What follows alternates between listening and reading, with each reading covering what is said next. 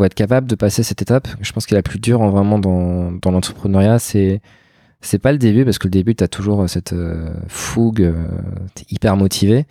C'est vraiment la phase avant vraiment de lancer ton produit où euh, c'est un peu plus long que prévu. Tu monétises toujours pas. T'as des gens autour de toi qui commencent à dire, ok, bon bah ça fait un an maintenant, qu'est-ce que vous attendez? Faut faut être patient. Faut vraiment être patient et ce que je dis tout le temps, c'est la persévérance la pugnacité. Pugnacité, j'aime bien ce mot parce que c'est un peu ça l'entrepreneuriat, c'est être capable de, bah, de, persister. Après, il faut savoir euh, persister, mais dans le bon sens du terme.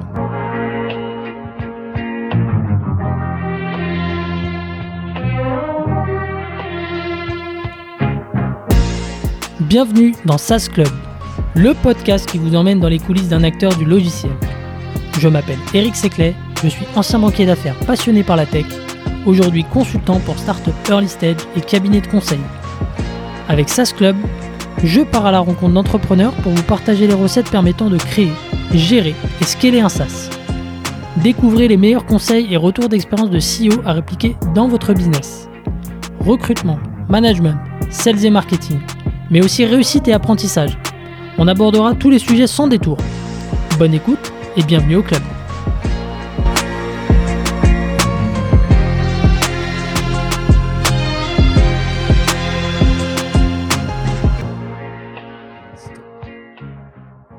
C'est parti. Salut Jérémy, comment ça va? Salut Eric, ça va très bien et toi? Super. Merci euh, beaucoup euh, d'avoir accepté l'invitation. Euh, tu me reçois aussi dans, tes locaux à Station F, le cœur du réacteur de, la, French Tech je sais pas si je peux dire mes locaux du coup, mais oui, on est, on est bien à Station F. Ça fait, ça fait combien de temps que vous y êtes? Ça fait quasiment deux ans. Deux ans? Ouais. Et on est très bien ici parce que, comme tu l'as dit, il y a quand même un, un écosystème qu'on ne retrouve pas ailleurs un réseau très important et depuis le début c'est incroyable le nombre de gens que j'ai pu rencontrer et qui nous ont beaucoup aidé dans notre développement. Donc je pense que quand tu es une startup c'est très important d'avoir euh, des gens qui t'entourent et c'est pour ça que Station F c'est parfait. Après c'est toujours pareil, faut c'est à toi d'aller vers les gens et si tu es attentiste il se passera rien, ce sera juste un espace de coworking. Ok, euh, c'est c'est complètement, euh, c'est complètement l'idée que, que, je m'en faisais. Donc, euh, mais on va pouvoir revenir euh, dessus. Donc, Jérémy, tu es le cofondateur de, de Favicon.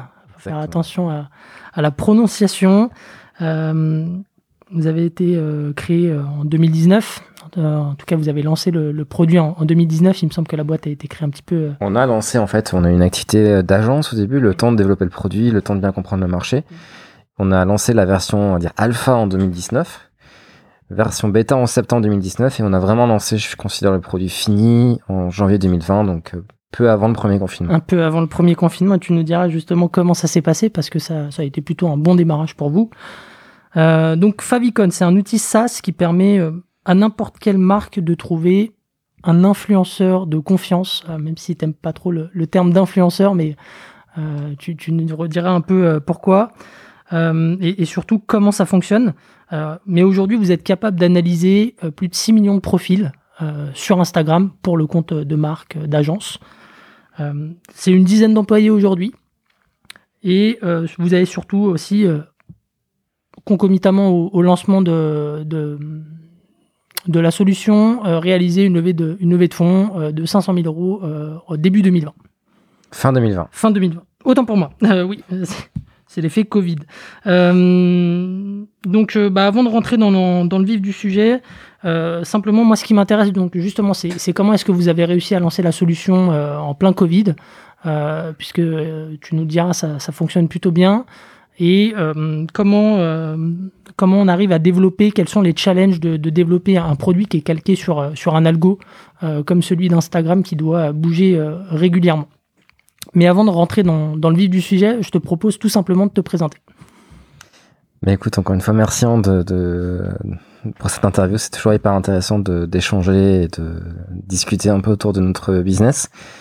Du coup, moi, je m'appelle Jérémy, donc j'ai 32 ans. Euh, moi, je suis diplômé de Sciences Po, d'une famille de fonctionnaires, donc rien ne me prédisposait à l'entrepreneuriat. Et c'est à l'occasion de ma dernière année, donc j'ai fait un master en plus en école de commerce à l'ESCP, et j'ai eu l'occasion de faire ma dernière année d'études à Berlin.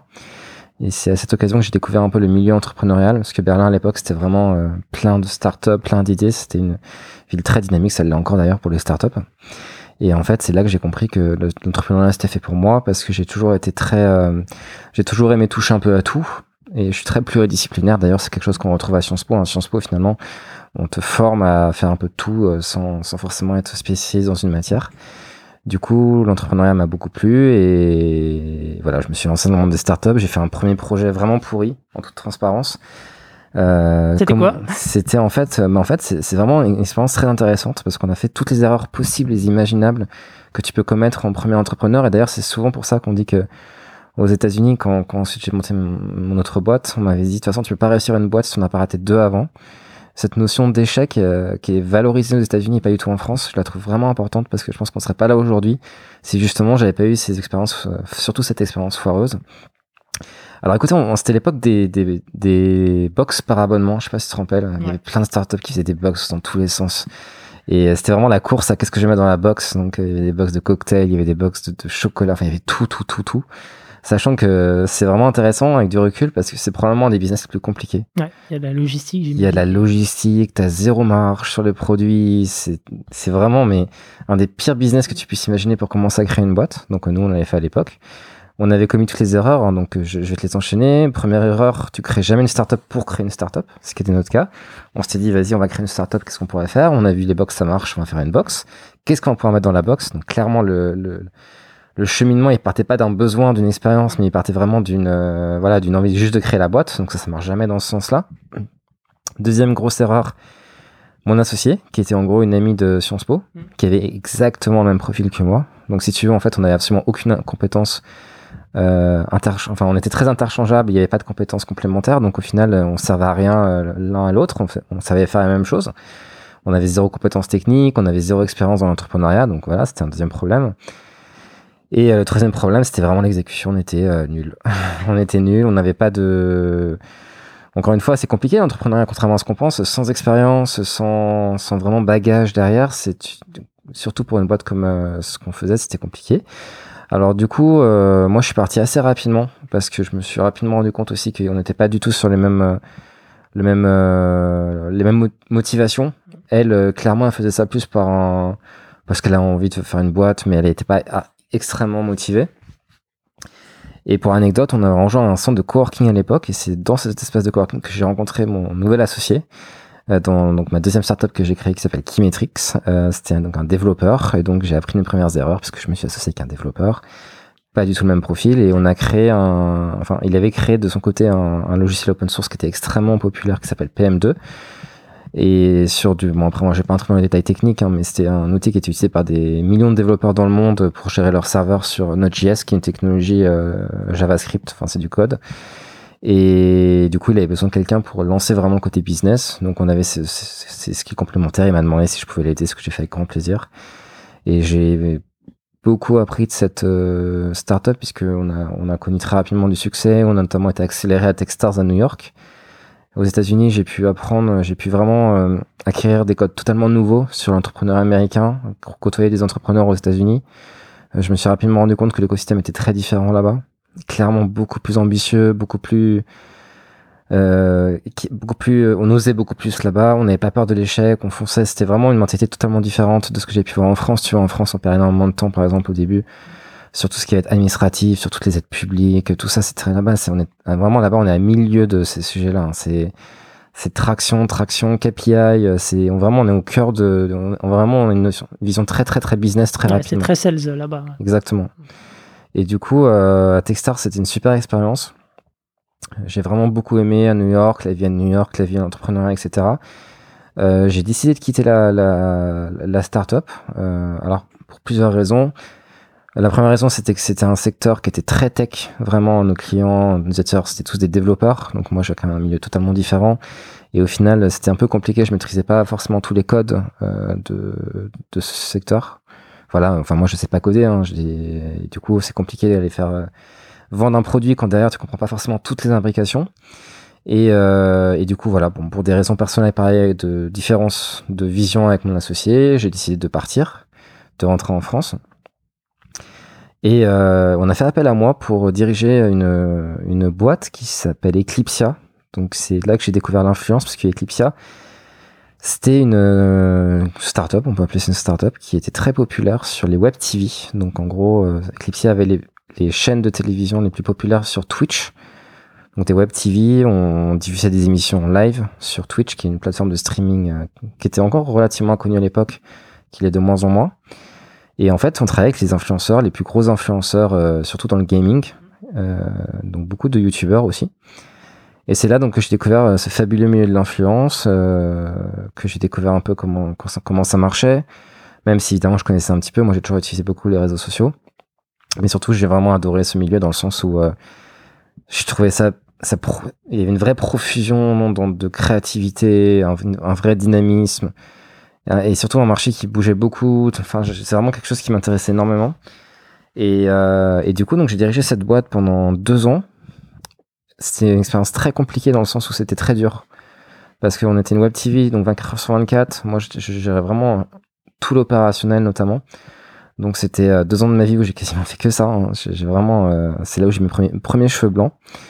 Euh, et d'ailleurs, vu qu'on avait fait quelques vidéos sur YouTube, euh, je me rappelle encore du commentaire sur YouTube d'un mec, euh, voilà, sur la vidéo. J'avais, j'étais apparu et ça faisait plusieurs mois que j'étais pas apparu dans une vidéo. Et euh, le, commentaire, c'était Ah là là, Jérémy, euh, il a pris un gros coup de vieux. et ça m'a fait rire parce que je me suis dit, euh, je me suis mis dans la peau de, voilà de, d'influenceurs un peu plus jeunes, notamment des, des filles, tu vois, qui se prennent des commentaires, des, des centaines, des milliers de commentaires sur le physique. Et tu vois, j'ai eu ce petit commentaire sur mes cheveux blancs. Et euh, tu vois, bah, tu le prends euh, quand même, je t'emmerde, hein. je te demande rien demander. Et je me suis à la place, putain, qu'est-ce que ça doit être quand t'as 18, 19, 20 ans et que tu te prends mes 1000, 2000, 3000 commentaires sur ton physique.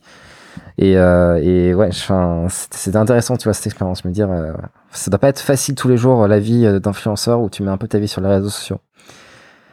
Donc tout ça pour dire que Eclipsia, on, on, a eu une période un peu compliquée dans le sens où on avait des influenceurs donc qui travaillaient pour nous euh, Webedia, qui était un peu euh, donc une mastodonte que tu dois connaître, ils ont jeuxvideo.com, etc. Ils ont voulu faire un web, leur propre web TV. Et du coup, ils ont tout simplement, dans notre dos, démarché nos plus gros influenceurs. Ils leur ont doublé leur salaire, tout simplement, avec Squeezie et Cyprien qui géraient la chaîne.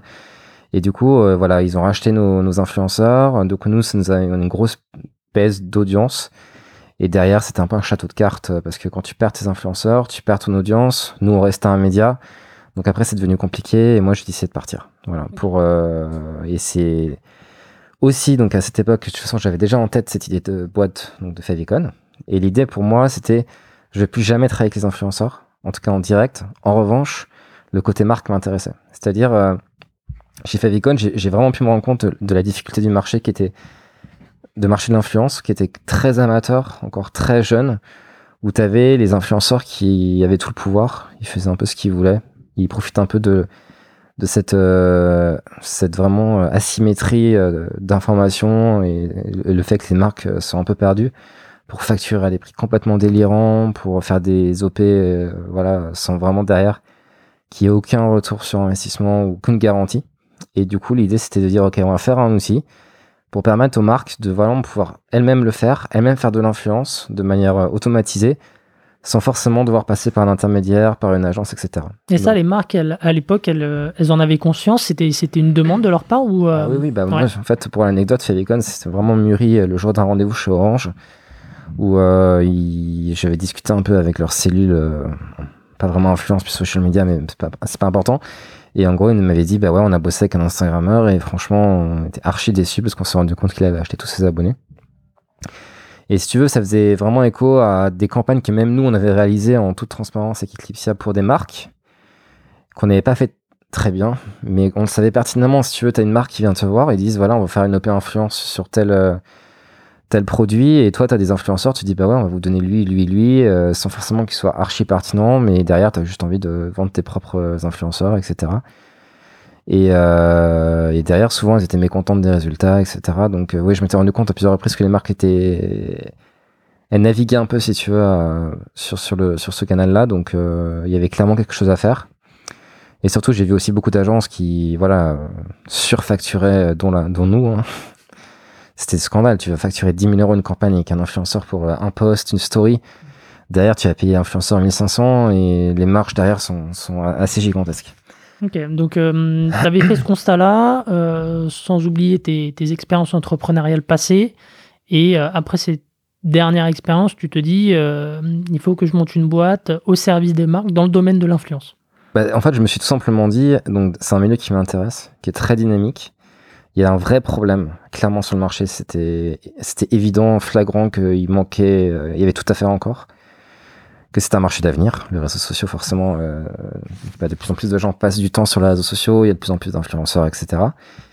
Et en plus que bah voilà, j'avais la maturité suffisante, si tu veux, pour pouvoir créer vraiment enfin ma propre boîte, euh, mon propre projet ce qui n'était pas forcément le cas des deux premières. Donc euh, j'avais toutes les cartes en main aussi, donc je me suis lancé. J'ai fait appel à Yoni, donc Yoni, mon associé actuel, qui est le, le, CTO. Yoni, que j'avais rencontré en fait dans ma deuxième expérience dans Kimetrix, la startup de New York, et qui était en fait tout simplement notre premier employé, donc notre ancien CTO, avec qui j'avais gardé des bons contacts, et surtout le fait d'avoir travaillé avec lui, c'était quand même euh, un atout incroyable parce qu'il y avait une vraie relation de confiance. On se connaissait, je connaissais ses forces, ses faiblesses, donc il n'y avait pas de mauvaise surprise et, donc c'est tout naturellement que j'ai fait appel à lui.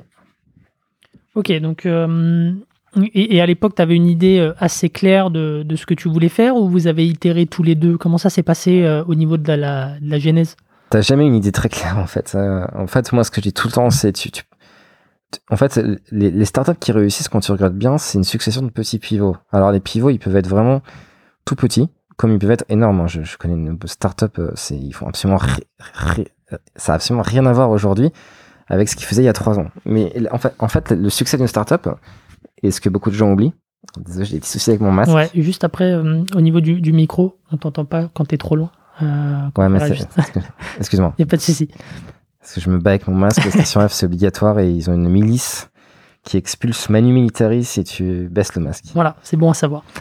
Euh, du coup, euh, je disais que. Je sais pas, je parlais Yoni, c'est ça? Ouais, de, de, tu disais que c'était une succession de petits ah pivots. De, pivots, donc en fait, euh, il faut savoir, il faut surtout jamais avoir une idée en tête et foncer vraiment tête baissée sur son idée en disant j'ai l'idée, c'est sûr que ça va marcher. Passer six mois dessus et ensuite la lancer et se dire ok, maintenant je vais la vendre parce que ça marche jamais dans ce sens-là. Bon, je vais baisser un peu le masque comme ça, ça sera plus simple. Euh, et, et, du coup, bah, c'est ce qu'on a fait. on, a eu, on, a fait sur, on est parti sur un premier produit qui est, qui est assez différent de ce qu'on fait aujourd'hui. Le produit, c'était tout simplement une plateforme de mise en relation entre les influenceurs et les marques, en partant du constat qu'effectivement, ça faciliterait les tâches pour les marques qui veulent travailler avec des influenceurs. On a fait une première version, euh, vraiment très très euh, très jeune, hein, donc c'était peut-être 2-3 mois de développement, même pas. Et en fait, j'ai commencé à contacter à la fois des marques et des influenceurs, et je me suis rendu compte que c'était la galère totale. Euh, moi, de manière un peu arrogante, je me suis dit, ok, bon, je bosse avec des influenceurs, ça va être facile de les convaincre de, de le refaire. Et pas du tout, ils avaient la flemme, ça les intéressait pas. Et là, je me suis dit, ok, si, si j'arrive même pas à convaincre mes propres influenceurs que je connais de mon réseau, qu'est-ce que ça va être quand il faut en trouver, je sais pas, des milliers, parce que tu as toujours cette problématique de marketplace où il faut avoir à la fois les influenceurs et les marques. Et, euh, et pareil du côté marque, clairement, j'en ai contacté quelques-unes, il n'y avait pas beaucoup d'intérêt et en fait on s'est rapidement rendu compte du coup que la direction n'était pas la bonne. C'est quoi qui coinçait à l'époque à la fois euh, côté influenceur mais aussi marque? Bah Parce qu'en fait tout simplement le business de, mise en relation il, il, marche pas très bien dans ce... C'est le problème de, de, de l'œuf et la poule en fait. Tant que t'as pas suffisamment de marques ou tant que t'as pas suffisamment d'influenceurs, ça intéresse pas les deux parties. Donc pour faire ce type de business, il faut avoir une grosse force de frappe, faut être capable de mobiliser euh, d'un coup euh, beaucoup, beaucoup de gens. Ce qui n'était pas forcément notre cas. Et de toute façon, j'ai connu une, autre boîte qui l'a fait quasiment en même temps que nous, donc une influenceuse assez connue euh, et qui a exactement la même idée de business, donc qui a fait sa propre plateforme de mise en relation. Et elle, pour le coup, elle a réussi à ramener plein d'influenceurs, plein de marques. Mais en fait, c'est un business, un business model qui marche pas parce que les, les, les marques veulent pas s'arrêter à juste des influenceurs sur une plateforme. Ils veulent avoir le plus de données possible, le plus d'influenceurs et ils veulent surtout pas aussi ajouter, si tu veux, une étape supplémentaire dans cette euh, dans une campagne. C'est-à-dire, ça veut dire utiliser un outil pour chercher l'influenceur, le contacter dessus. Enfin, c'est trop compliqué. Du coup, c'était un business qui était pas du tout euh, qui marchait pas. En plus, c'était un marché aussi qui était assez concurrentiel. Il y avait déjà des plateformes qui existaient. Enfin bon, c'était vraiment compliqué. Et, euh, et, du coup, en fait, en, en faisant ça, on s'est aussi rendu compte que le vrai besoin, était plus vraiment au niveau de l'avant-campagne, donc de l'analyse des, influenceurs. Donc c'est là qu'on a mis un peu notre dévolu sur cette partie-là, notamment la partie audit, donc des influenceurs, comme je t'avais dit sur les faux influenceurs. Mm. Donc euh, on a tout, voilà, on, on a un peu pivoté. On s'est dit ok, maintenant on va vraiment être que d'un côté, que celui des marques. Et, euh, et c'est vraiment euh, Favicon est né à ce moment-là. C'était au bout de combien de temps que vous avez amorcé ce, ce premier pivot euh? Alors en gros, euh, alors pour la petite histoire, moi, après Eclipsia, donc après mon ancienne boîte de streaming, moi je suis parti quelques mois en Sibérie me ressourcer. Mhm. Donc je suis rentré en juin, on a commencé, on va dire l'été, donc c'était l'été. Donc au bout de 4 mois, au bout de 3-4 mois, on a commencé vraiment le pivot. On a commencé donc à, à travailler sur l'audit des influenceurs. Et là, clairement, euh, au bout de quelques mois, on avait une petite version et on s'est rendu compte qu'il y avait un vrai intérêt pour ce type de solution. Donc c'est là qu'on on a fait vraiment une version alpha en 2019 et que Avas nous a repéré et ils nous ont proposé de rejoindre leur programme à Station F. Donc c'est là qu'on a intégré Station F en mai 2019 et, euh, et que l'aventure a vraiment commencé parce que voilà, on était à Station F, on avait un, je dirais même pas une version alpha, je dirais un POC avec des influenceurs, avec un indice qui était très. Quand je vois aujourd'hui les images de notre outil à l'époque, franchement, euh, je me dis mais la honte quoi. Et c'est là que je me dis, euh, bah, on a bien fait de le lancer parce que comme on dit souvent, si t'as pas 11 quand tu lances ton produit, c'est que c'était trop tard. Bah c'était un peu ça. Ouais. L'outil euh, était vraiment très basique, Et alors, ça, archi il, basique. il avait quelle forme ce POC justement? Enfin, C'était littéralement, c'était littéralement. Alors, t'avais accès à une petite base de données d'influenceurs, enfin même pas plus petite, hein, t'avais quand même euh, déjà 2-3 millions. Mais la partie analyse était vraiment, euh, c'était lit- littéralement un taux d'engagement qu'on calculait automatiquement, donc euh, le pourcentage de likes et de commentaires par rapport au, nombre d'abonnés. Et euh, sur l'analyse, voilà, c'était à peu près tout, et la recherche très basique aussi. Ok, donc il y avait déjà une, une plateforme qui commençait à être développée par Yoni à l'époque. Ouais. Et, et c'était simplement à l'époque de la possibilité de screener les, les, influenceurs. En fait, c'est tout ce qu'on fait aujourd'hui, mais en beaucoup moins bien, beaucoup moins complet. Donc, en fait, tu pouvais chercher des influenceurs, tu pouvais les analyser, mais c'était très très basique. Mais après, ça n'empêchait pas qu'il y avait un vrai engouement. Quand on avait fait un post à l'époque sur French Startup, je me rappelle, on avait eu énormément d'inscrits. Ce qui nous avait conforté dans notre hypothèse qu'aujourd'hui, il y avait une vraie demande au niveau du middle market sur ce type de solution. Et du coup, on a continué à, voilà, à engorger le maximum de feedback possible, imaginable. On a fait tester à plein de personnes. Et c'est comme ça qu'on a fait évoluer le produit au fur et à mesure. Et le post sur, euh, sur French Startup, c'était, c'était quel type d'annonce euh, Parce que bon, c'est, c'est, il y a beaucoup de, il y a beaucoup de, de jeunes entrepreneurs dessus, euh, mais, mais pas que. Du coup, comment tu t'es adressé à eux pour, pour toucher un maximum de monde? Si du, du- ce qu'on appelle du putaclic à l'ancienne. Euh, bah, tout simplement, recherche bêta testeur, ce qui marche toujours. Tu dis que tu as besoin d'aide pour un produit et que c'est gratuit. euh, les gens y font, surtout quand c'est dans un milieu un peu sexy comme euh, l'influence. Tout le monde utilise Instagram, tout le monde utilise les réseaux sociaux, donc tout le monde avait envie de l'utiliser. Donc on a eu énormément de commentaires, énormément de gens testé. Et ça nous a donné euh, beaucoup de feedback. hein, donc euh, c'était crucial. Et globalement, Fresh Startup, c'est un très bon levier quand même quand tu es au stade de développement pour, pour avoir des, tests, pour avoir des commentaires, des feedbacks, même négatifs. hein, et j'encourage vraiment tout le monde à, même à aller tous les jours dessus parce que il y a des commentaires toujours hyper intéressants, constructifs, pertinents sur, euh, sur ce groupe. Et de toute façon, à ce stade, c'est ce, dont on avait besoin. Donc là, tu arrives à choper combien de, de bêta-testeurs euh, par ce canal? Alors à l'époque, je dirais qu'on avait quand même quelques centaines de bêta-testeurs d'un coup, C'est pas mal. via un ou deux posts. Donc franchement, ouais, hyper intéressant. C'est juste en faisant un post Facebook. hein. Et comment, du coup, tu gères la relation avec les bêta-testeurs? Comment tu fais euh, pour, euh, pour euh, capter le, le maximum de retours et justement derrière bah, te servir de ça pour implémenter dans ton produit? Bah là, enfin, à ce stade de développement, c'est crucial hein, d'avoir des, des retours. Donc, bah, ce qu'on faisait, c'est de, voilà, qu'est-ce que tu fais dans la vie?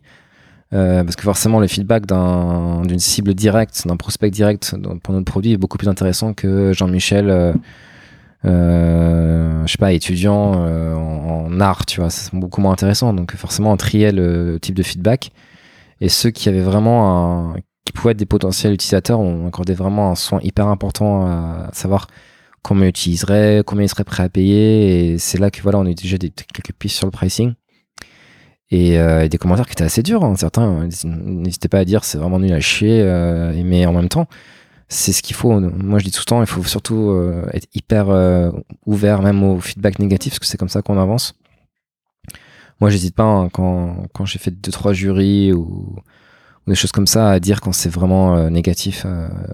donc, il y a des jurys d'ailleurs euh, pour certains programmes ici, euh, je ne citerai pas le nom du programme, mais en, ce moment, il y avait les oraux pour passer euh, dans cet incubateur. Mhm. Et je connais quelqu'un qui a passé un oral et le président du jury a dit à la fin de l'oral, il lui a dit bah, écoute, franchement, je vais, être, je vais être transparent avec toi, fais autre chose. C'est, ce projet, ça marchera pas, fais autre chose. Enfin, tu vois, il n'a pas hésité à lui dire. Et je pense que c'est important d'être honnête, parfois. Et donc, la relation que tu as avec eux, c'est quoi? C'est euh, euh, tu leur envoyais des, des, formulaires, vous interagissiez à, quelle fréquence avec eux pour, euh, pour être le plus efficace possible? Je, pense qu'il faut être flexible. Hein. C'était au cas par cas, beaucoup par mail évidemment, beaucoup par Facebook directement, par message. Enfin, ça dépendait vraiment de la préférence de la personne, parfois par téléphone.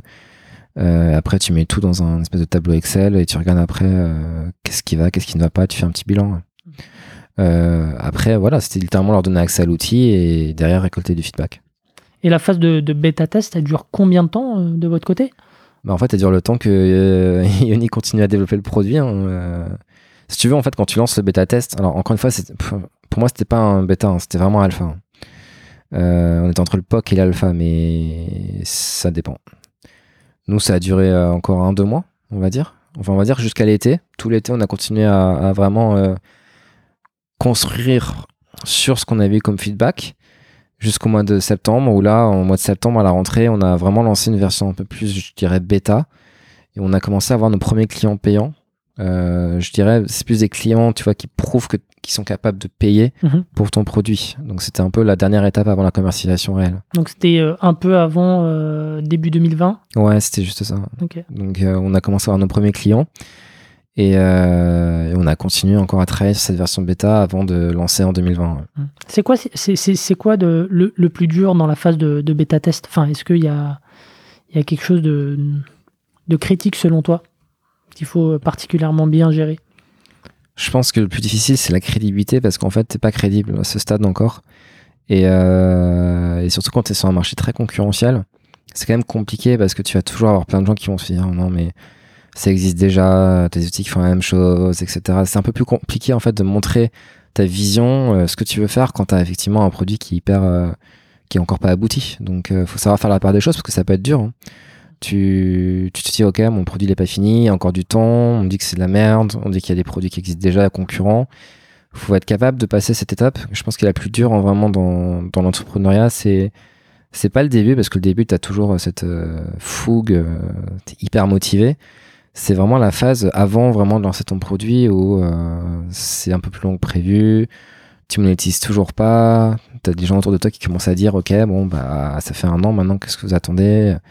Faut, faut être patient. Faut vraiment être patient et ce que je dis tout le temps c'est la persévérance la pugnacité. Pugnacité j'aime bien ce mot parce que c'est un peu ça l'entrepreneuriat c'est être capable de, bah, de, persister. Après il faut savoir euh, persister mais dans le bon sens du terme. Ne, ne pas confondre obstiné et euh, persistant. Parce que nous on a toujours depuis le début été hyper à l'écoute vraiment de tout ce qu'on nous disait. On n'a jamais on a toujours remis en question nos, nos, intuitions et, euh, et c'est pour ça aujourd'hui qu'on a réussi à construire un produit qui plaît parce qu'on faisait très attention à, à se remettre en, question vraiment et, d'ailleurs c'est là où Yoni et moi on était un bon duo parce que Yoni n'hésitait pas aussi à me dire que Jérémy là euh, ton idée, euh, enfin clairement, tu non, on va pas dans la bonne direction, c'est de la merde, hmm. et vice versa. Donc c'est important de, de, se challenger entre founders, de, ouais, communiquer de manière cash, quoi. C'est hyper important et c'est pour ça que ça, en fait, très souvent, il y a des divorces associés parce que bah, parfois t'as pas envie d'entendre des vérités et si t'as pas une relation assez solide avec l'autre, bah ça peut très facilement partir en clash parce que toi, tu es sûr de toi, tu as ta propre conviction et tu te dis mais pourquoi lui est pas d'accord? Donc faut avoir vraiment confiance en l'autre euh, pour, euh, pour que ça tienne et, et c'est difficile ouais. Donc c'est pour ça que ça casse très souvent entre associés, faut, faut vraiment avoir une confiance dans l'autre. Donc vous arrivez à passer cette phase de, de bêta test et, euh, et, vous vous dites que c'est le bon moment à partir de quand Est-ce que c'était une volonté de, coller avec le début de l'année 2020 euh, euh, pour lancer ou euh, à quel moment vous vous êtes dit c'est bon, on y va? Alors après, c'est vrai que tu te cales souvent sur euh, l'année calendaire. On s'était dit en 2020. En fait, on a surtout une fonctionnalité qui était importante qui sortait début 2020, qui était euh, le calcul de l'audience des influenceurs. Et on s'était rendu compte que sans cette euh, fonctionnalité, on était vraiment pas très crédible. Parce que tu sais, t'as la problématique des faux influenceurs qui achètent des bots et tant que t'as pas l'audience, tu peux pas l'identifier. Donc c'était un peu ça, ça, ça faussait le reste. Donc on s'est dit, ok, genre 2020, début 2020, on a lancé l'audience, on en profite pour vraiment commencer à en parler et ne pas avoir honte du produit parce que comme je t'ai dit, à partir du moment où tu mets des notes aux influenceurs, si derrière t'as pas l'audience, bah tes notes elles sont pas forcément très fiables. Donc Mm. euh, voilà. Euh, en fait, moi, mon vrai déclic, c'est qu'en janvier 2020, on a eu l'idée de mettre euh, des commentaires un peu plus euh, fun, un peu plus automatisés sur les fiches des influenceurs, où c'était un, peu, la première brique vers euh, ce qui fait notre force aujourd'hui. C'était pas tant la data que l'analyse de, la- de, de toutes les données qu'on mettait sur les profils et qui plaisait énormément. Et donc, on a lancé en janvier 2020, on a eu des super feedbacks vraiment de nos premiers utilisateurs et premiers clients sur cette fonctionnalité et c'est là qu'on on a commencé à avoir nos, vraiment une traction encore relative à cette époque. Mais on commençait à avoir nos premiers clients et la première croissance. Jusqu'à ce que le premier confinement arrive. Alors justement, peut-être avant de parler du, du lancement, est-ce que tu peux revenir un peu sur le, le produit, son fonctionnement, c'est quoi un peu, euh, euh, qu'est-ce qu'il permet de faire et, euh, et parler un petit peu de la complexité qu'il y a derrière? alors, alors Favicon c'est un outil qui permet je dirais un logiciel qui permet de trouver plus de 6 millions d'influenceurs dans le monde et en fait sur Favicon tu vas avoir une analyse automatique sur la qualité des profils donc on va mettre en note on se définit souvent aussi comme le Yuka des influenceurs. Le, problème numéro un sur le marché aujourd'hui, c'est de savoir si l'influenceur est bon ou non. Donc nous, c'est ce qu'on fait. On a développé une note qui va être basée sur une cinquantaine de critères, des critères qui sont variés. hein. Ça peut être la croissance du compte, l'engagement de, de, de la communauté, la qualité des hashtags, etc. Et en fait, quand tu mets à bout tous ces critères, ces sous-critères, tu as une note et qui reflète assez fidèlement la qualité d'un influenceur. Et du coup, euh, ça règle le problème de dire, OK, si je bosse avec cet influenceur, est-ce que ça va bien se passer ou non? Parce que tu, au moins, es garanti, on te garantit la qualité d'un influenceur. Donc tout est fait de manière automatique sur Favicon. Plus de 6 millions de profils. euh, Tout est fait. euh, on a des, si tu veux, des robots qui vont récupérer la donnée sur les réseaux sociaux. Mhm. Et euh, avec cette donnée, nous, euh, automatiquement, nos algorithmes vont l'analyser et la mettre sur des profils. Ok, donc vous êtes, c'est une notation sur, sur 5, il me C'est semble. ça, c'est sur 5. Ok. Et puis après, il y a tout un tas de, de critères qui sont affichés sur la page. euh, C'est ça. C'est quoi les critères les, les plus importants enfin pour définir un bon influenceur selon toi? Alors en fait, on définit les critères euh, clés. Les plus importants, ça va être le taux d'engagement. Forcément, si la, la communauté euh, engage beaucoup euh, avec le contenu, même si c'est pas un critère ultra fiable dans le sens où tu peux facilement acheter des faux likes aujourd'hui, donc c'est pas un critère suffisant. Le deuxième, ça va être la croissance du compte. Si t'as un, si un, un influenceur qui perd des abonnés, c'est très mauvais signe. Euh, ça veut dire que soit il a acheté des robots, soit que tout simplement il est plus à la mode.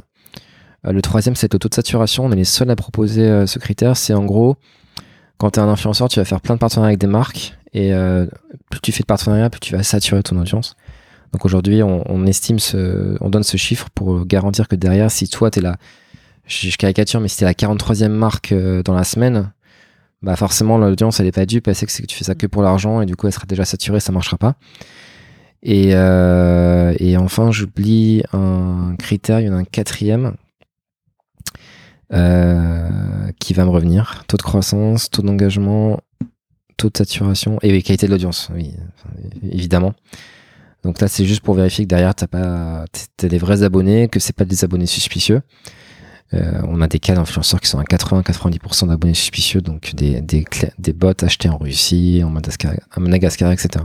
et, et comment vous avez défini les, seuils? C'est de la recherche C'est euh, euh, Alors beaucoup, beaucoup, beaucoup de recherches, euh, beaucoup de, on a fouillé des études de marché, on a profité de notre partenariat avec Avas pour aller voir des agences qui nous donnaient plein d'infos sur comment eux faisaient en interne, leurs calculs, etc. On a énormément itéré vraiment sur toutes nos hypothèses. C'est un, c'est un travail, c'est- beaucoup d'allers-retours, de corrections, etc. pour arriver au final à un résultat très satisfaisant.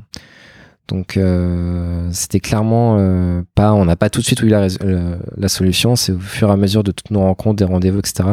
Des études qu'on a qu'on a épluchées pour euh, qu'on a pu avoir des des bonnes indications sur qu'est-ce que c'est un bon taux d'engagement pour euh, X influenceurs de 5000 abonnés, etc., etc. ouais, parce que les critères varient en fonction de la taille de l'audience de, l'influenceur. C'est-à-dire que plus tu as d'abonnés, moins tu auras d'engagement. C'est mécanique parce que tu auras beaucoup de faux abonnés qui vont te suivre.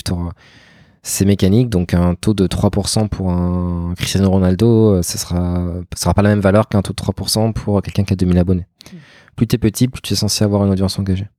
C'est un peu comme une newsletter. Quoi. Si tu as 50 abonnés et que tu as seulement, je sais pas, 20% ou 30% des, des personnes qui l'ouvrent et qui, qui, lisent ta newsletter, c'est naze. Par contre, si c'est sur 2-3 millions de personnes, c'est plutôt pas mal. Exactement, c'est le même principe et aujourd'hui il y a une vraie tendance de fond pour aller justement vers les plus petits influenceurs parce que derrière tu auras un meilleur engagement. Alors ouais, je crois que hum, avoir lu euh, dans un papier euh, que selon toi c'est l'avenir un peu de l'influence, les micros-influenceurs. Est-ce que tu, peux, tu, peux, euh, tu peux préciser L'avenir de l'influence, c'est la démocratisation dans le sens où tu n'auras pas... En, fait, tu as eu plusieurs vagues dans l'influence. Au tout début, il y a quelques années, tu allais voir ce que j'appelle les usual suspects, des influenceurs que tout le monde utilisait pour la campagne. Aujourd'hui, tu as de plus en plus d'influenceurs dans le sens où euh, tous les jeunes maintenant, ils ont des réseaux sociaux. C'est très facile aujourd'hui d'avoir 1000, 1500, 2000 abonnés. Donc, euh, tu as une démocratisation sur l'offre d'influence. Donc, euh, le sens de l'histoire, c'est que la marque et puis vraiment trouver la pépite qui lui correspond le mieux. et ça peut être un passionné de 2000 abonnés de yoga dans le sud de la France versus Aujourd'hui, tu vas avoir des influenceurs à 300, 400 000 abonnés dans le yoga qui vont coûter beaucoup plus cher, mais derrière qui seront moins, euh, moins, qui auront un retour sur investissement beaucoup moins important parce que tu vas payer plusieurs milliers d'euros l'influenceur à 200 000 alors que la, passionnée de yoga à 2000 abonnés, bah, elle coûtera beaucoup, beaucoup, beaucoup moins cher pour des résultats pas forcément très éloignés. Alors justement, comment tu, euh, c'est quoi le seuil euh, à partir duquel le robot dit ok là on a un influenceur. C'est quoi? C'est 2000 abonnés 3000 5000 ouais c'est bête et méchant c'est 1500 abonnés. Et après aussi on met un nombre de minimum de posts. Donc s'il y a moins de 10 posts je crois on prend pas le compte. Et euh, minimum d'activité aussi. Donc euh, si le compte est complètement inactif on va pas le prendre en compte. Mais après à partir de là oui on, on prend directement. Et les comptes privés aussi on ne les prend pas Aujourd'hui, vous êtes uniquement euh, sur Instagram, c'est ça pour l'instant Alors, euh on est uniquement sur Instagram pour une raison simple, c'est que Instagram, c'est plus de 80% du marché de l'influence. Euh, deuxièmement, Instagram, c'est un peu le CV des influenceurs, dans le sens où même si tu es un influenceur sur YouTube, sur Twitch, sur TikTok, ils auront tous un compte Instagram, parce que c'est un peu là où tu vas avoir ta vitrine. Donc aujourd'hui, on a voulu un peu se concentrer sur ce réseau, parce qu'il vaut mieux se concentrer sur un, le faire très bien, surtout sur celui qui domine tous les autres. Maintenant, là, on a commencé le chantier de TikTok. TikTok, c'est pour moi la vraie. Ça va pas concurrence Instagram, c'est différent, mais ça va être une alternative. Euh, ça va être les deux réseaux qui vont dominer le marché, ce sera Instagram et, TikTok. Sachant qu'on on est capable quand même avec Favicon de récupérer aussi les influenceurs sur YouTube. Donc aujourd'hui, on a Instagram, YouTube et on aura bientôt TikTok et ça suffit, même si on a aussi Twitch en ligne de mire. Et les autres réseaux sociaux sont très bien. Je pense à Snapchat, je pense à Pinterest, etc. Mais ça reste vraiment des réseaux de niche, donc euh, on pas besoin de s'éparpiller. Hmm. Qui, dit réseau dit euh, algo. Euh, mhm. c'est quoi un peu le challenge de développer un produit, un outil comme le vôtre, calqué sur un algo externe auquel vous n'avez pas accès par nature? Alors le vrai challenge, c'est justement, on est un peu toujours en train de se battre avec les mises à jour d'Instagram puisque pour l'instant, comme tu l'as dit, on est basé que sur Instagram, et dès qu'Instagram va faire une petite mise à jour, bah derrière, il faut adapter très rapidement le code pour, euh, pour pas que tout soit bloqué. Donc c'est des nuits un peu blanches euh, pour mon associé parfois, et parfois des coups de stress. Donc il faut être très très agile et savoir aller, aller très très vite. Donc c'est aussi pour ça qu'on a commencé TikTok, parce qu'on veut pas non plus être trop dépendant euh, d'un seul réseau. Mais globalement, euh, c'est aussi pour ça ce qui fait notre force, et c'est justement vu qu'on est une petite structure, on est très agile et euh, on est capable euh, très rapidement de réagir par rapport à une mise à jour. Ça peut, ça peut générer beaucoup d'updates côté code quand, quand, ça bouge côté Instagram. Ouais, ça peut. C'est pas non seulement. Enfin, si il y a une vraie, une vraie la R&D derrière à réfléchir sur comment contourner parfois un changement et c'est pas juste changer un, une ligne de code. Donc, euh, ouais, c'est compliqué. Et pour la petite anecdote, ça arrivait deux fois depuis le début, qui est vraiment une grosse mise à jour d'Instagram. Et les deux fois, ça arrivait la, première semaine de vacances de mon associé. il partait en vacances, les seules vacances de l'année. deux jours plus tard, à chaque fois, il y a une mise à jour. Euh, c'est vraiment, euh, c'est marrant parce que c'est deux grosses, deux grosses coïncidences à chaque fois.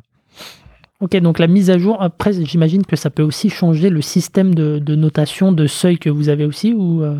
Non, en fait, en fait, les mises à jour, c'est simplement au niveau de ce que nous, on, appelle le scrapping, c'est-à-dire euh, quand on va récupérer des informations, on a plein de robots qui vont, qui vont aller sur les réseaux. Et si tu veux, les mises à jour vont empêcher les, robots de récupérer ces infos. Parce qu'en fait, le code va changer, etc. Donc en fait, c'est juste trouver un autre moyen pour que les robots récupèrent ces informations ça va rien changer sur le fond, l'analyse, etc. Ok. Ok, et alors on va peut-être euh, du coup parler un petit peu du lancement. Donc vous avez lancé en plein Covid, euh, en tout cas un peu avant, euh, début 2020. Comment ça s'est passé pour, bah, pour promouvoir un peu votre offre, pour communiquer dessus Raconte-nous un petit peu les, les, premières semaines, les premiers mois de, du lancement. Bah alors, en fait, nous, on a une stratégie depuis le début, c'est de, de, passer par des affiliés parce que les affiliés, en fait, euh, ça coûte beaucoup, beaucoup, beaucoup moins cher. Donc c'est un peu ce qu'on applique, en fait, qu'on vend, parce que les affiliés, c'est un peu des influenceurs au final.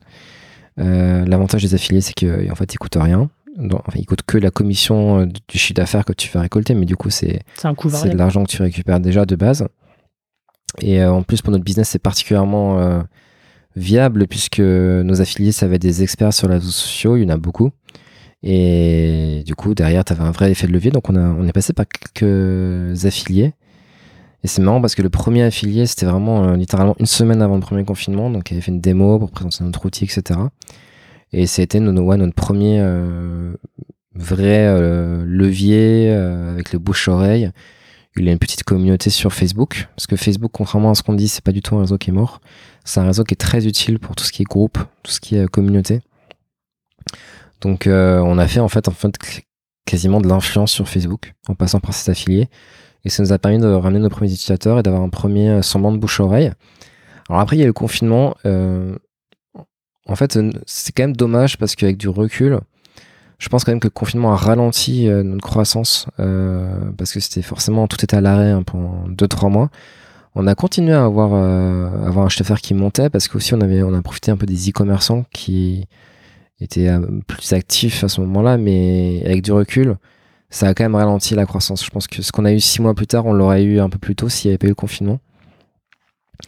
Et, euh, et c'est vraiment après, voilà, on a, on a continué donc à, améliorer le produit. Yoni a apporté des améliorations au produit au fur et à mesure. Et, euh, et ça fait que monter en fait pendant l'année 2020. Et, euh, et, en septembre, on, on, avait déjà un MRR qui commençait à devenir un peu intéressant. Euh, et, c'est l'été 2020, donc juin-juillet, qu'on s'est dit, ok, maintenant, il faudra peut-être commencer à lever des fonds euh, pour aller beaucoup plus vite. Ok. Et, peut-être juste pour revenir sur la partie euh, affiliés, vous les avez trouvés comment, les affiliés? Et est-ce qu'ils ont accepté assez naturellement le fait de, passer, enfin de travailler avec vous? Alors, on a trouvé très facilement les affiliés parce que, comme je te dis, on est sur les réseaux sociaux, on est dans un business dans les réseaux sociaux, donc en fait, ça leur a parlé tout de suite, notre outil. Euh, et l'outil, c'est bon, était vraiment apprécié, donc en fait, c'était très facile. Euh, effectivement, c'était un produit un peu pourri, c'est compliqué. Mais les affiliés, en fait, les, sont, influenceurs en général sont toujours demandeurs de présenter des innovations à leur communauté. Donc c'était le cas pour eux et du coup ils n'ont aucune difficulté à présenter Favicon. Ils adoraient l'outil, ils savaient que leur communauté ça leur plairait donc ils l'ont fait sans problème. Et euh, on les a trouvés bah, en faisant quelques recherches, notamment sur Facebook, euh, sur des groupes euh, influenceurs, réseaux sociaux. On a fait un peu de recherche et on a trouvé 3-4 qui étaient intéressants. On les a contactés directement. Et, le taux de commission pour des, des affiliés, enfin, si tu peux nous donner une fourchette Alors, ça dépend des affiliés, mais en gros, c'est de 15 à 30%. 15 à 30% du premier mois d'abonnement? Ça dépend des affiliés aussi. Ok, ça dépend. Des non, nous, on est plutôt faire là-dessus. En fait, ça dépend des codes. Vu que c'est des codes coupons, on considère que si euh, deux mois après, euh, ils continuent à utiliser, ça fait partie de leur commission. C'est pas le cas pour tout le monde, mais moi, ça me paraît faire quand même parce que ça reste des, gens qui sont venus via eux. Et euh, voilà, c'est pas non plus la fin du monde. Donc, les premiers clients viennent de bouche à oreille et aussi de voilà des recommandations de vos affiliés. C'est quel type de profil à ce moment-là? C'est euh, alors ça va être beaucoup de assez petits quand même, euh, des startups, des, parfois même des freelances.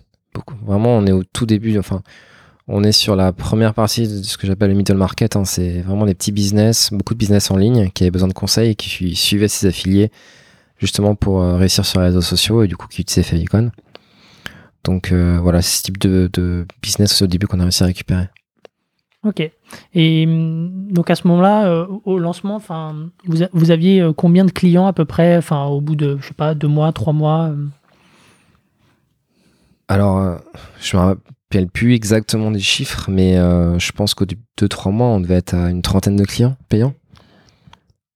On était à une trentaine de clients payants, donc ça commence à devenir intéressant. Si on avait passé la phase, on avait prouvé que il y avait une certaine appétence pour ce type de produit, on commence à monétiser, que le produit était encore largement euh, améliorable, donc c'est une bonne base. On avait une bonne croissance, donc euh, comme je t'ai dit, c'est pour ça qu'on s'est dit, ok, il faudrait qu'on le lève, parce que l'argent c'est quand même le nerf de la guerre, et ça dépend des secteurs d'activité, il y en a où c'est moins nécessaire. Mais nous, il faut savoir qu'on est quand même sur un marché qui est très concurrentiel, où il y a beaucoup de concurrents, beaucoup de plateformes. Et à un moment, si tu veux réussir, tu es obligé d'aller beaucoup plus vite et de lever, si tu veux euh, pouvoir concurrencer. Hmm. Ça veut dire que euh, la levée de fonds, euh, à un moment, elle est intervenue où il fallait multiplier les, canaux d'acquisition, c'est ça C'était. C'est ça exactement. On, on, pouvait pas. Alors déjà multiplier les canaux d'acquisition, on pouvait faire autre chose que de l'affiliation parce que mine de rien, ça coûte de l'argent. Si tu veux faire du Facebook Ads, etc., tu es obligé d'avoir du budget.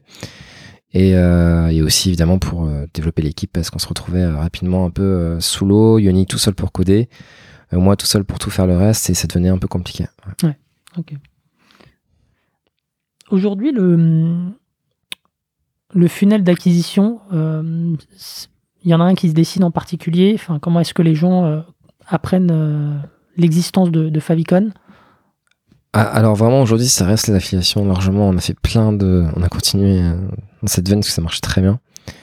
On a eu plein d'affiliés. Aujourd'hui je, crois qu'on a une trentaine d'affiliés, donc c'est quand même euh, pas mal. Et après en fait c'est ce qui est extraordinaire avec l'affiliation, c'est que bah déjà ils te font de la pub gratuitement. Derrière ils te font du contenu, donc c'est génial pour le SEO. Euh, ça te permet à droite à gauche d'avoir du contenu sans rien faire, un peu gratuit parce que tu profites aussi de bah, de leur communauté qui est déjà importante. Donc, euh, tu pars pas de zéro. Et derrière, bah, c'est du bouche à oreille parce qu'en fait, l'avantage aussi, c'est que tu as des, beaucoup d'utilisateurs qui vont voir, entendre parler de Favicon sur ces canaux d'affiliation, mais qui n'ont pas forcément passé par euh, les liens, qui n'ont pas forcément utilisé le code coupon. Donc en fait, derrière, tu en as plein qui n'utilisent pas le code coupon, qui n'utilisent pas le lien d'affiliation, et du coup, bah, c'est vraiment de la pub gratuite. Donc, tu euh, dirais que ça, ça représente combien de, en pourcentage de, de tes leads aujourd'hui alors maintenant c'est un peu différent parce que depuis qu'on a fait la levée de fonds, on est beaucoup plus nombreux, on a utilisé, on utilise vraiment tous les canaux. Maintenant l'affiliation, ça doit être euh, oui, la moitié, un peu plus de la moitié de notre chiffre d'affaires encore aujourd'hui. Et les autres canaux, c'est quoi? Alors maintenant, on utilise tous les canaux. Euh, maintenant, on fait beaucoup de prospection, euh, de prospection froide, de l'emailing. On fait du contenu aussi. Le contenu, ça marche bien fait du Facebook Ads, on fait du Google, on fait vraiment tout ce qui est possible, imaginable. Là, on est dans la phase, si tu veux, où on a, on a augmenté l'équipe il y a, maintenant, ça fait deux, deux mois, on va dire, deux, trois mois qu'on a recruté. Donc, on est encore un peu une phase de test and learn, où on teste un peu tout ce qui est possible dans une acquisition. Tu vois, là, par exemple, on va tester bientôt les pubs LinkedIn, mhm. voir un peu ce que ça donne. Et euh, je pense qu'on pourra faire un vrai bilan là le mois prochain, parce que je pense qu'il faut quelques mois de recul avant de pouvoir vraiment dire ok ça ça marche beaucoup mieux que le reste. Parce que tu as plein de voilà d'expérimentations que tu dois faire à, ce stade. Et c'est aussi l'avantage d'avoir des moyens d'avoir la levée de fonds parce que derrière bah tu tu priorises pas en fonction de ton budget tu priorises en fonction des performances. Et ça c'est ce qui fait toute la différence. Hmm. et, et aujourd'hui un bon canal d'acquisition qui fonctionne bien c'est t'en attends quoi en, en termes de ROI vous avez fixé un, seuil ou... bah, J'attends que ça rapporte plus que ça coûte, hein, tout simplement. Euh. Non, mais est-ce que tu attends un x2, x3, x4 Enfin, c'est quoi un peu le. Il y a un seuil critique que vous êtes fixé euh, pour, euh, pour dire ok, ça on valide, ça on, on, valide pas? Comme je t'ai dit, non. Aujourd'hui, on est, on est vraiment dans une, dans une perspective de chiffre d'affaires. On a un du concurrentiel, donc on a besoin d'avoir des clients. Donc la rentabilité, je dis pas qu'elle est pas importante, parce que de toute façon, nous, c'est du SaaS. Donc en fait, le, gros avantage du SaaS, c'est que bah, l'argent, il rentre euh, un peu tout seul. Et euh, en termes de coûts, bah, tu as des coûts qui sont fixes. Euh, tu as très peu de coûts variables. Parce qu'aujourd'hui, les, tes coûts serveurs, ils sont là. que tu aujourd'hui qu'on ait 200 utilisateurs de plus ou 800, ça change quasiment rien. le logiciel il est là, donc les coûts fixes sont là, donc à partir du moment où on ramène du chiffre d'affaires, c'est quasiment que du bonus. Donc aujourd'hui, c'est vraiment notre enjeu numéro un, c'est de avoir des nouveaux clients, des nouveaux clients, et surtout, il y a un vrai effet boule de neige. on a eu un client en Australie, par exemple, et grâce à lui, on a eu d'autres clients en Australie parce qu'il y a eu des bouches-oreilles, il a parlé de nous. Donc c'est un peu notre stratégie, c'est de planter des graines à droite à gauche et, de voir derrière un peu, euh, un peu les gens en parler autour d'eux. Mais non, on n'a pas de chiffres aujourd'hui précis sur mm. des canaux d'acquisition. Ok, donc tu disais tu as un client en Australie, comment il vous a connu et, euh, ça représente quoi aujourd'hui euh, l'international? Bah lui justement on est passé par un affilié qui avait une partie de sa communauté qui était un peu internationale. C'était très faible, mais dans ce dans cette partie internationale, il avait un, mec australien et du coup, bah, il, a entendu parler de ce canal-là, il a payé, il aime bien l'outil, il est toujours abonné. Et je pense qu'il en a parlé autour de lui, hein, puisqu'on a vu d'autres clients australiens derrière. Donc, euh, c'est pour ça que c'est. Comme je l'ai dit, à partir du moment où tu as un bon produit et que tu arrives un peu à, derrière avoir des leviers, euh, des premiers leviers, des premières graines, derrière, ça prend un peu tout seul. Donc, euh, c'est pour ça que là, en ce moment, justement, on cherche des affiliés dans d'autres pays, par exemple aux États-Unis. Parce qu'on sait que dès qu'on trouve des affiliés de confiance, on, derrière, ça, part tout seul. C'est comme ça qu'on a fait en France. En France, vraiment, ça a été notre stratégie, ça a marché énormément. Maintenant, la difficulté, c'est pas si simple que ça, c'est euh, les affiliés, euh, quand tu es français et que tu trouves des affiliés français, il y a une vraie proximité culturelle, euh, ils vous voient quitter, ils connaissent Station F, etc. Mais quand tu vas aux États-Unis, tu sors un peu nulle part, tu es, en France, c'est un peu plus compliqué. Il y, a, cette barrière de la confiance un peu à rompre. Donc c'est ce qu'on est en train d'essayer de faire en ce moment. Ok, très bien. Peut-être on peut parler un petit peu de, euh, de modèle économique. Donc vous êtes en abonnement. Euh, il y a une version freemium pour faciliter l'adoption avec plusieurs plans de, pricing. Ça a été quoi la stratégie au début de, pricing? Vous avez itéré, vous avez comparé à ce qui se fait sur le marché. J'imagine qu'il y a, encore une phase de test. Ça change tout le temps. D'ailleurs, ça a encore changé hier. On a changé le pricing hier. Le pricing, c'est ce qui est le plus difficile, de loin, parce que euh, t'as pas de pas de bonne, pas de bonne réponse en fait. Tu sais pas concrètement combien ils sont prêts à payer. Donc même si tu poses des questions, des questionnaires, en réalité, le moment où, entre ce que tu dis et ce que le moment où tu sors ta carte bleue, euh, il y a des grosses différences. Donc euh, on a fait vraiment énormément d'itérations. On, a on a changé à plusieurs reprises le business model. Au début, on était vraiment pas cher. On a commis une erreur classique. Euh, voilà, le produit est pas très bien, donc on va pas facturer très cher. Et quand on a doublé les prix, on a euh, explosé le nombre de clients. On a eu beaucoup plus de clients d'un coup. Donc comme quoi, euh, c'est pas du tout un mythe, hein, la, valeur perçue euh, d'un produit. Donc, donc ça, c'était quand même intéressant. Maintenant, on, est en train de tester parce que si tu veux, alors je vais aller très vite, mais on a une offre d'entrée qui est à 49. On a une autre qui est à 129, l'offre intermédiaire, et la dernière qui est à 449. Et en fait, là, on s'est rendu compte que 97% de nos clients partaient sur la première offre quasiment aucun sur la deuxième et la troisième. Donc là, il y a quelques jours, on a, on a testé, euh, on a beaucoup plus rapproché les différentes offres qui sont aujourd'hui à 49, 79 et 129.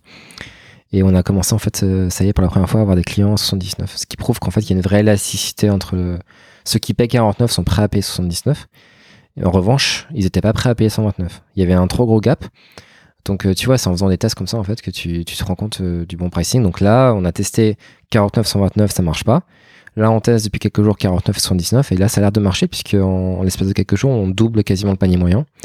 Et donc, c'est depuis le début, on fait ça, en fait. On itère, on change le pricing, et on voit comment ça évolue euh, derrière. Et tu as vu de, l'upsell depuis le, début, euh, enfin, plutôt de l'upgrade de, de, de plan de votre côté ou pas?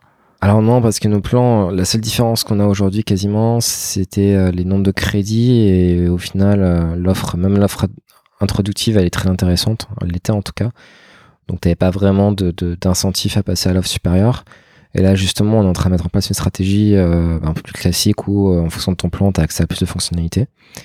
Donc là, notamment, on a sorti une nouvelle fonctionnalité de suivi de, suivi de partenariat d'influenceurs qui euh, ne sera plus accessible dans la première offre. Donc là, clairement, il y aura beaucoup plus d'intérêt de passer la, première offre à la deuxième. Et, moi, il y a une question que je me posais. Est-ce que, euh, alors, tu, tu voulais pas travailler avec les influenceurs, mais est-ce qu'à un moment donné, vous êtes posé la question de faire payer l'influenceur avec une approche euh, où en fait ils auraient une pastille, tu vois, euh, qui dirait que l'influenceur, voilà, il est, il est de qualité Est-ce que c'est quelque chose qui vous a traversé l'esprit au début ou pas du tout? Ça nous traverse toujours l'esprit. Il y a plein de choses à faire du côté influenceur, mais le problème, c'est que en fait, un influenceur, il peut être bon aujourd'hui et ne plus l'être dans trois mois. Donc, si tu pars sur un système de garantie qualité labellisée euh, mm. comme de la viande, euh, bah en fait, euh, ok, peut-être qu'aujourd'hui il est excellent, il a un bon taux de croissance, etc. Mais qui se dit que dans trois mois il le sera encore. Et, et, du coup, ce modèle de vraiment donner un label de qualité, il est un peu contradictoire par rapport à notre à notre vision, notre positionnement, qui est de dire vraiment, et c'est éprouvé hein, dans tous nos chiffres, qu'un influenceur peut être bon en février, être mauvais en mai. On a eu l'exemple d'une influenceuse euh, qui avait 5 sur 5 sur Favicon. Sa note a été dégringolée euh, un mois plus tard, elle est tombée vraiment très bas. Et on a essayé de comprendre pourquoi et on s'était rendu compte qu'en fait elle avait eu des gros problèmes personnels. Elle s'était fait larguer par son mec. Et euh, du coup, elle faisait du contenu un peu pourri, moins fréquent, et clairement, ça s'était ressenti dans l'engagement de sa communauté.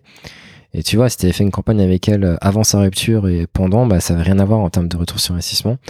Et c'est pour ça qu'on dit souvent que c'est une aberration que des agences et des marques qui aient des, des listes fixes Excel. Ça n'a aucun sens. Mm. C'est absolument incroyable quand tu réfléchis. Et ça, le, l'influenceuse en question, elle, s'en est rendue compte ou pas euh, Ce que je veux dire, c'est que est-ce qu'à un moment donné, Favicon pourrait lui dire écoute, euh, là, tu es, en train de, euh, de, de, passer de mode, voilà ce qui va pas, d'après les critères qu'on a, et est-ce qu'il n'y a pas ouais, une offre à, à créer là-dessus? Est-ce que c'est, quelque chose qui, alors en fait, en réflexion? On a beaucoup d'influenceurs qui s'inscrivent pour avoir leurs notes. Euh, on a aussi quelques-uns qui demandent comment faire pour s'améliorer. Donc oui, on peut leur donner des conseils, etc. Mais comme je t'ai dit, nous on veut vraiment se focaliser niveau marque, parce que tu peux pas être sur les deux côtés à la fois. Euh, il y a tellement de choses à faire du côté marque, sur l'accompagnement, sur le côté stratégique, euh, comment les aider sur la campagne. C'est pas notre métier si tu veux les influenceurs et, on a de toute façon s'ils le souhaitent ils ont toutes les cartes en main sur Favicon pour euh, savoir ce qui va ou ce qui ne va pas. Ok. Ça fait quasiment donc une heure qu'on parle. Quelques petites questions. Alors c'est des paniers moyens je dirais assez petits mais enfin c'est pas péjoratif ce que je dis hein. mais on n'est pas sur de l'enterprise software ou, autre comment est-ce qu'on garde le contact avec ses clients?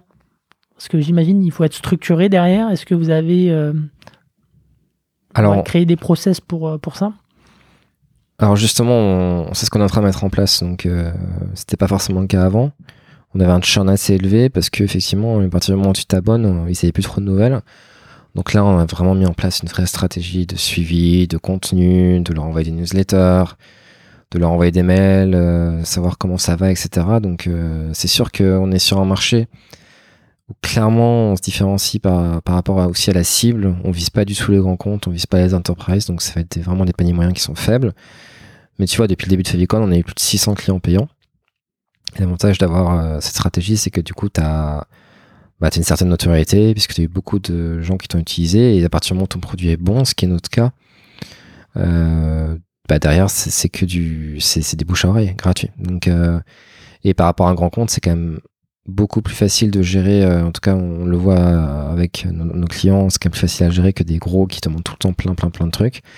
Et après voilà si tu utilises les bons outils on a un Intercom qui fait très bien le taf donc dès qu'on a des questions voilà, on y répond, il n'y a aucun souci, mais c'est pas, il n'y a pas tant de volume que ça.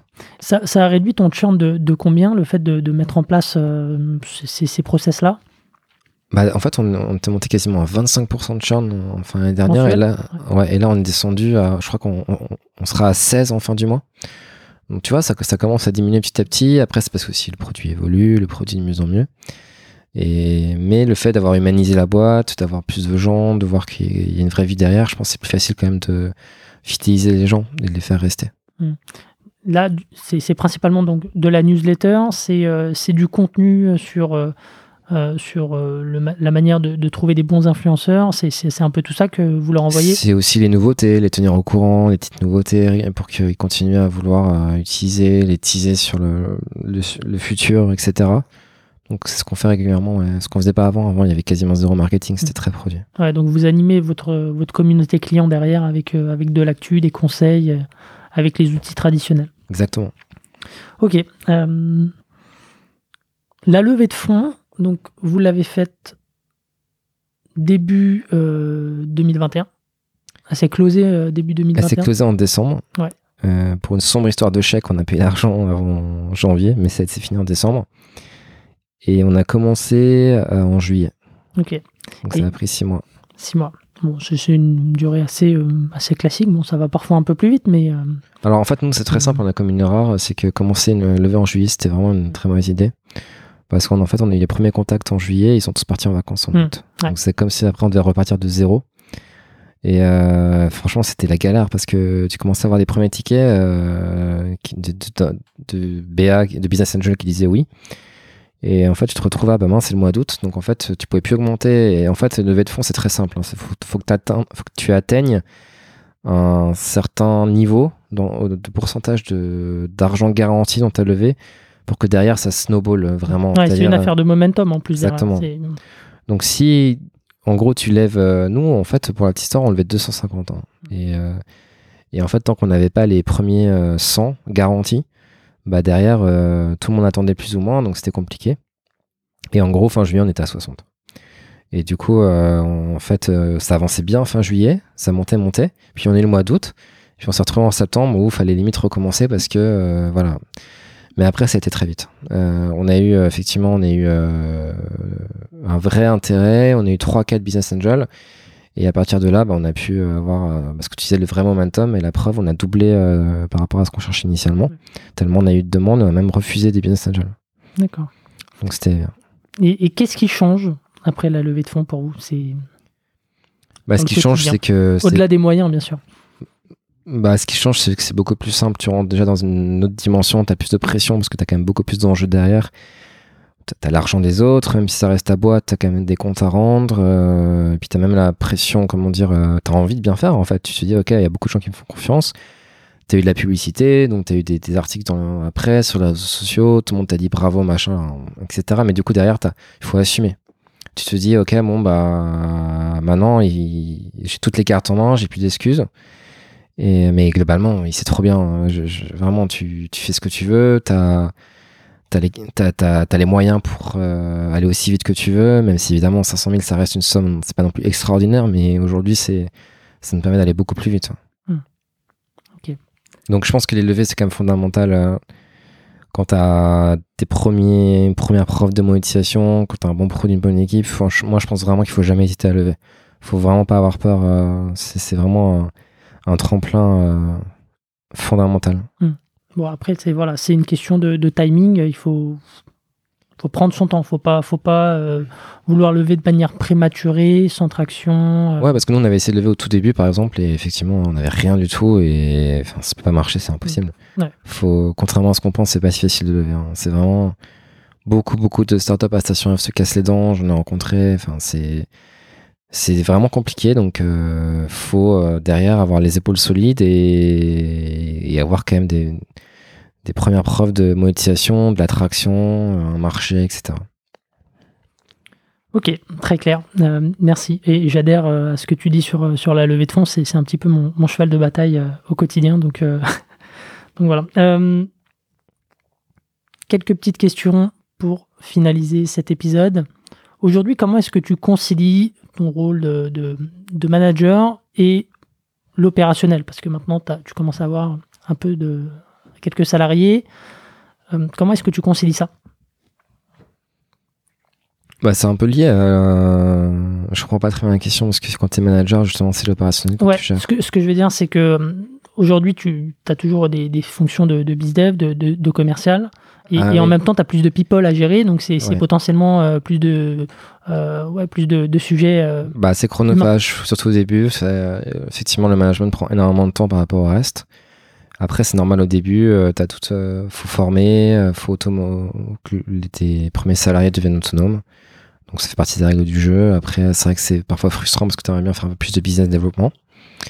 Mais euh, moi, j'aime bien le management, ça me dérange pas du tout. Dans mon ancienne boîte, on est monté jusqu'à 30 salariés, donc euh, je suis un peu habitué et c'est comme un, c'est comme un jeu en fait où t'as des trucs guillemets. euh, j'ai pas utilisé le mot pion, mais c'est un peu ça. T'as, t'as des pions dans l'échiquier, il faut savoir mettre les, tes pions au bon endroit, savoir euh, faire évoluer tout le monde euh, dans la même euh, perspective.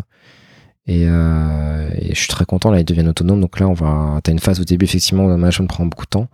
Mais maintenant, à partir du moment où tu fais bien ton travail au début, il n'y a pas de souci et tu peux te concentrer sur le business développement, même si ça peut pas prendre, tout ton temps, c'est sûr. Hmm. Et puis, tu as aussi le fait que, bah, j'imagine forcément, vous avez des stagiaires, des alternants, donc il y, a, une phase de, roulement aussi à assurer. Il faut, assurer la continuité euh, entre, bah, si je peux dire, deux fournées de stagiaires. Donc, ça, c'est. Euh, oui, après, il faut jamais être vraiment un stagiaire, il faut que ce soit vraiment pertinent et surtout pas tomber dans l'usine à stagiaire. Donc, euh, voilà, nous, nous on n'a aucun souci à ce niveau-là. tu vois, on a une alternante qui est excellente, qu'on va sûrement embaucher à la fin. Euh, et, du coup, elle, gère aussi plus ou moins la, le roulement des stagiaires avec moi. Donc, euh, si tu délègues et tout, il n'y a pas de souci. Mmh. Ok. Avec un petit peu de, bouteille maintenant, tu as trois expériences entrepreneuriales euh, à ton actif. C'est quoi le, le, plus challenging dans le fait d'être entrepreneur, selon toi? Je pense que le plus challenging, c'est bah, en fait, tu en fait, y penses tout le temps, tu n'as jamais vraiment de c'est difficile en fait de sortir de, ta, de tes pensées, euh, même le week-end, même le soir. Tu repenses toujours à, à tel problème que tu as, euh, que ce soit administratif, juridique, financier. Enfin, tu vois, par exemple, si tu as un board avec tes actionnaires, euh, bah, forcément le week-end, c'est un peu trotter à la tête, tu as énormément de pression. Donc, c'est toujours difficile de faire la part des choses entre le, le, privé et, le business. Donc, faut vraiment, faut vraiment avoir les épaules solides hein, pour, pour faire ça parce que t'as vraiment une pression dans, dans, tous les sens, hein, de, de, plein de gens autour de toi, même de tes propres salariés, de, de, de, voilà, de, de tout. Et du coup, faut, parfois ça peut peser parce que bah, tu vas mal dormir, tu vas penser à un truc et, et en fait, t'as pas d'échappatoire. Quand t'es salarié, tu peux juste dire, ok, bon, c'est pas mon problème, euh, je laisse les autres se démerder. Tu fais ton travail, parfois tu vas au bureau, tu finis minimum et tu pars, quoi. En fait, tu peux pas juste, ça, c'est impossible. Tu peux pas te dire, ok, pendant trois jours, euh, je suis off, euh, c'est impossible. Donc t'es toujours un même peu. Même si t'es off, dans la tête t'es pas off. Exactement, tu peux pas débrancher, c'est impossible parce que il tout est lié plus ou moins à toi et, du coup bah c'est parfois ouais t'aurais juste envie de dire ok bon, moi je fais autre chose, je pense à autre chose et je me déconnecte totalement, mais c'est quasiment impossible. Hmm. T'as as des routines justement pour euh, pour réussir à décrocher? Bah avant le Covid, oui. non, c'est plus compliqué. Avant le Covid, je faisais beaucoup de sport. Je chantais quatre fois par semaine. Je faisais du hand, du foot. Euh, c'était un peu mon moyen d'évacuer le stress. Alors maintenant, c'est ok, j'ai investi dans du matériel chez moi, mais c'est pas pareil. Euh, donc non, ça va être la lecture.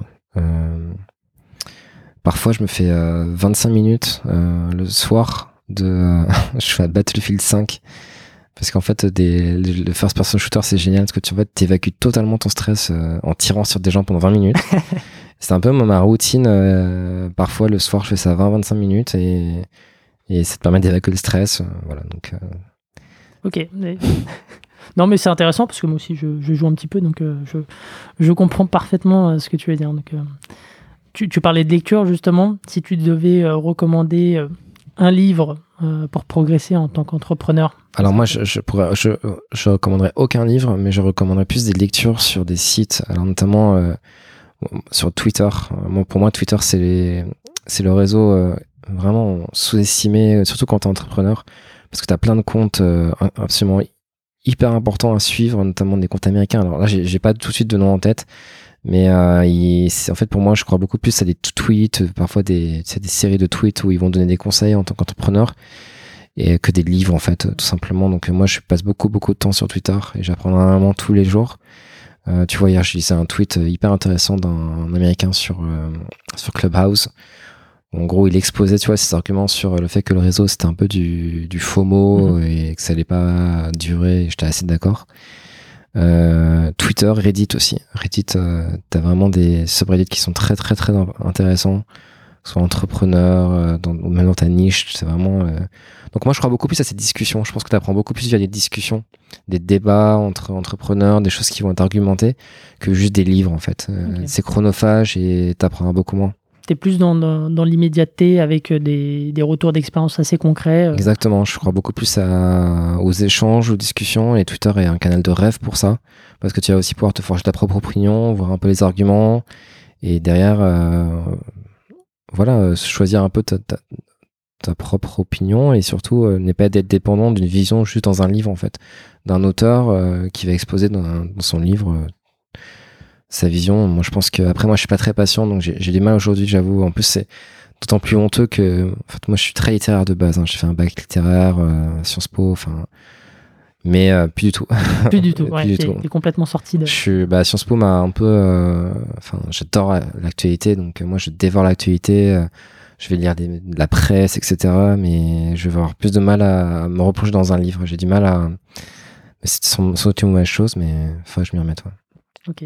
Bon, je termine avec une dernière question. Si tu devais donner euh, un conseil à un entrepreneur aujourd'hui, ça serait quoi? Je sais que tu as donné déjà pas mal de conseils, mais si tu devais en, retenir qu'un C'est de persévérer, vraiment de faire la différence entre s'obstiner et persévérer. Donc, euh, s'obstiner, c'est vraiment avoir une idée, foncer et, ne pas écouter les choses derrière. Donc, c'est bien d'avoir euh, des convictions, c'est même hyper important, d'avoir une vision, mais savoir quand même être à l'écoute des gens autour de soi mais globalement, il faut persévérer, il faut être pugnace, faut, faut, faut, faut pas lâcher, tout en restant à l'écoute. Donc c'est, ça peut être un peu contradictoire, mais, mais il faut jamais lâcher. Mm. De toute façon, euh, toutes les boîtes que je connais qui ont, qui ont réussi autour de moi, c'est vraiment parce qu'ils ont, euh, ils ont jamais abandonné, ils ont tous eu au début des phases très compliquées. Mais à un moment, ils ont su euh, continuer, ne pas lâcher, pivoter le cas échéant. Et c'est comme ça qu'ils ont réussi, parce que de toute façon, euh, si c'était aussi facile que ça, tout, le monde, tout le monde le ferait. Et, et s'il y a que 10% des startups qui survivent au bout de 2-3 ans, c'est juste parce que bah, parfois, tu as juste ton as marre et tu envie de faire autre chose, et du coup, bah, t'abandonnes. C'est la, la nature humaine. tu, passes à autre chose, et ce que je peux comprendre totalement, mais il faut être sûr de soi et pas faire une boîte juste pour faire une boîte comme j'avais fait pour la première. Nous, on a une vraie vision. J'en suis convaincu. Et je suis convaincu de la valeur qu'on apporte. Je suis convaincu qu'on est sur, euh, dans le sens de l'histoire. Donc euh, c'est motivant et c'est ce qui fait notre force aujourd'hui. Ok, la persévérance, le, le mot persévérance, de la voilà. Merci beaucoup, Jérémy. Franchement, c'était passionnant. J'espère que euh, ça plaira aux auditeurs et je vous dis à la semaine prochaine. Merci, Merci Jérémy. Bonne journée. SAS Club, c'est terminé pour aujourd'hui. Merci d'avoir écouté cet épisode jusqu'au bout. Si vous voulez me soutenir, partagez-le sur vos réseaux sociaux. Vous pouvez aussi noter SAS Club 5 étoiles sur Apple Podcast et me laisser un petit commentaire.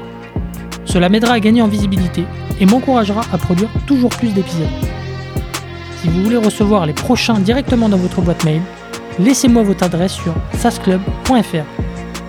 Pour finir, si vous avez des besoins sur votre stratégie de financement, en particulier sur la levée de fonds, ou que vous souhaitez échanger sur votre plan de développement, envoyez-moi un message à l'adresse hello at sasclub.fr ou ajoutez-moi simplement sur LinkedIn. Merci encore et à la semaine prochaine.